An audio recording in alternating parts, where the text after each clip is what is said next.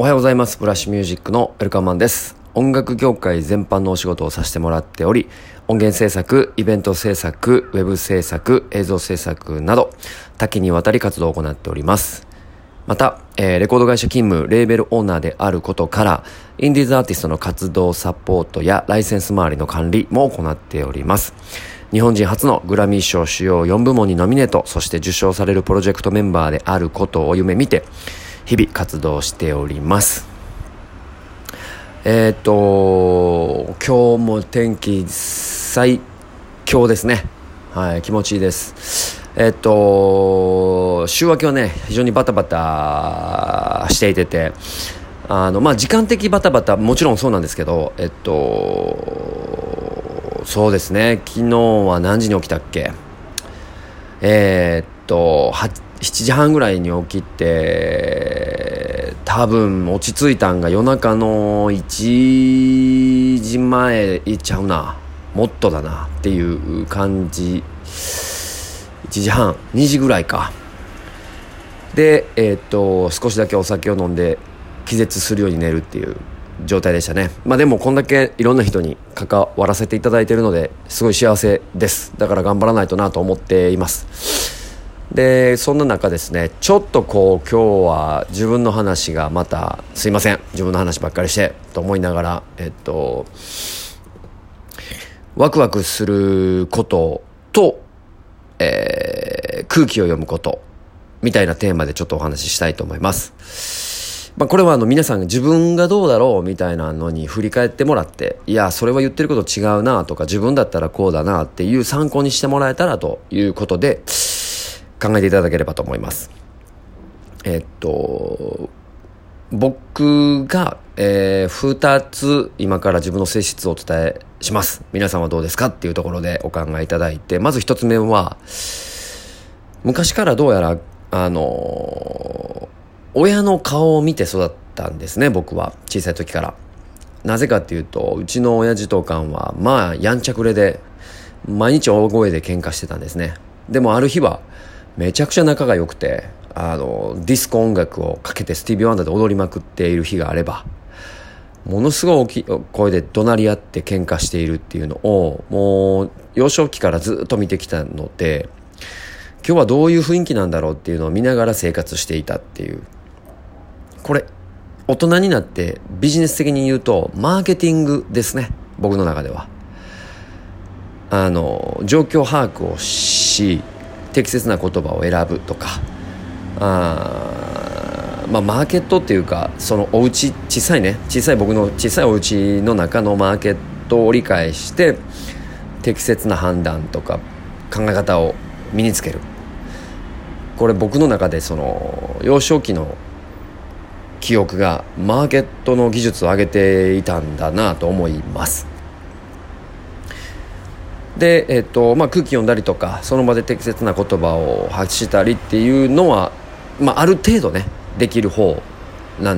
のかなと。あとしゃべりが上手だねってよく言っていただくんですけど僕もともとおしゃべりが上手なわけでもなくあとよく噛むので声がいいねって言っていただけるんですけどよく噛んだりとかあの声質も自分の本声じゃない、まあ、コントロールしてるっていうかある程度自分でねその技術的に操作してるっていうところもあるんでもともとはそんな大したもんではないんですね。ただどうやらそのマーケティングは読むできると。これが一つ。えっ、ともう一つは、えっ、とワクワクすることが大事大好きなんで、まあ、子供みたいに喜ぶのはまあ、都市伝説とか未来の話なんですねこれから世の中がどうなっていくんだろうとかってすごく僕のはワクワクするタイプなので、えーいい方向にねポジティブに世の中が動いていって未来を予測してでそれが現実的になっていくことになんか喜びを感じてるっていうか人生の楽しさを感じているっていうことなんですね。この二つを、えーっと、判断すると、えーある程度マーケットのことを理解できる能力と、えー近未来のワクワクする話が大好きだっていう、この二つが特徴になっているということなんですね。で、このもう一つ付け加えると、そのマーケットっていうところは、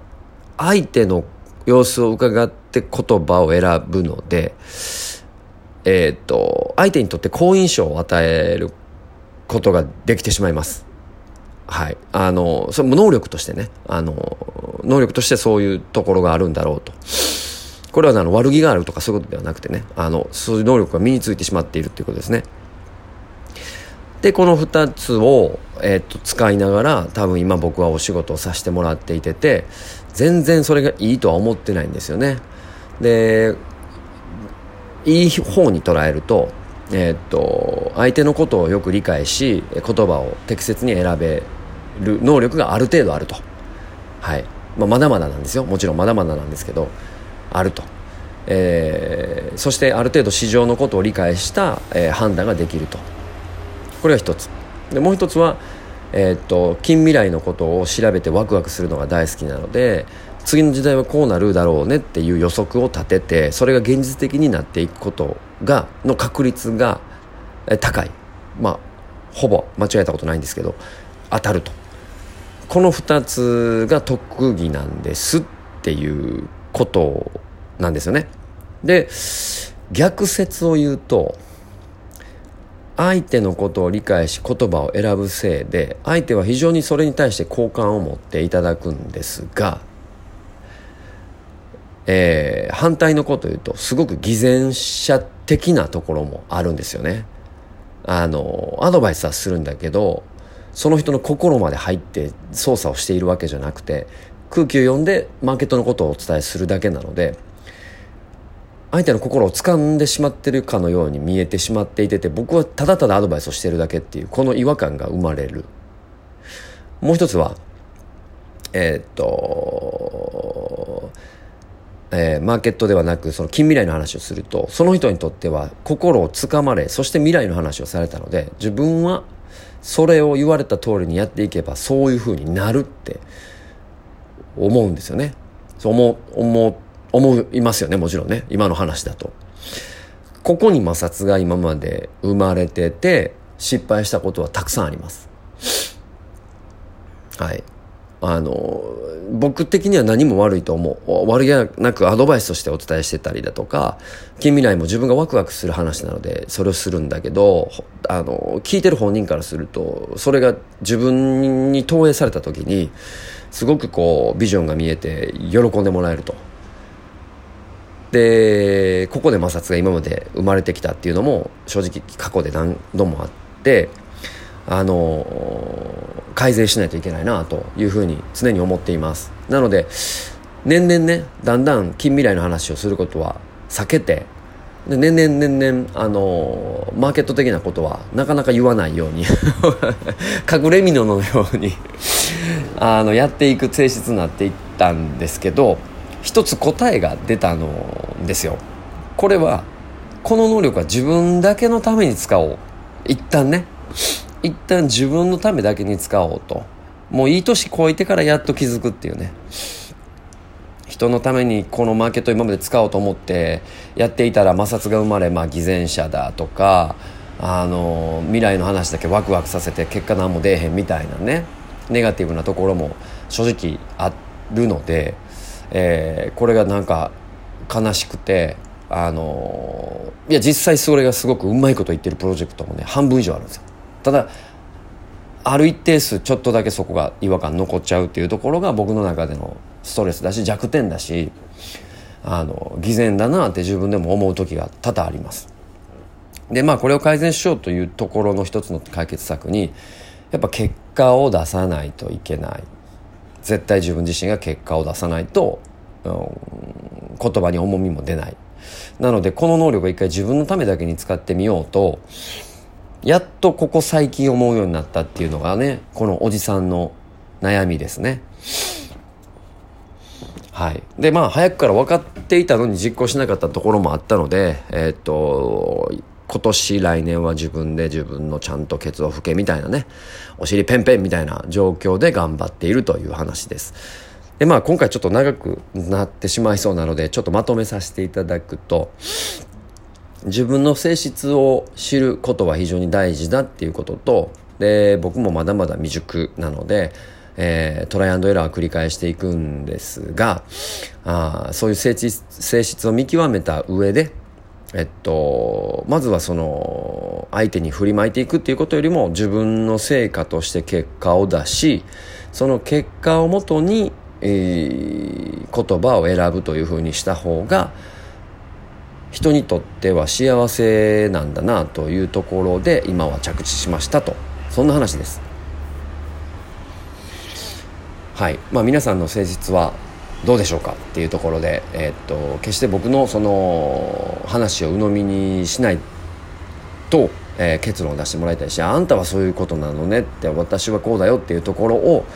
えー、この話の中でヒントが得れたのであれば僕にとっては非常に幸せなことです。はいということで、えっと、毎回ちょっと僕のボイスログは自己啓発だったりとか気づきみたいなことをお伝えしていますのであの重さが若干出てくるとは思いますがなんとかねあのポップにすり替えていきながら、え、っと日々生きる活力にしてもらえたら嬉しいなと思います。え、っと僕がやってるですね音楽ビジネスニュースミュージックビジネスセッションっていうポッドキャストだったりとか、えー、グラミー賞を受賞したアーティストや今年、えー、グラミー賞を受賞するであろうと思っている素晴らしい楽曲なんかを紹介したりもしているポッドキャストもあるのでね、えー、全部チェックしていただいてあのコメントとか、えー、シェアとかチャンネル登録だとかぜひお願いします。それでは今日も一日ねあのいい天気なんであの空見上げて頑張っていきましょう。ブラッシュミュージックのウェルカムでした。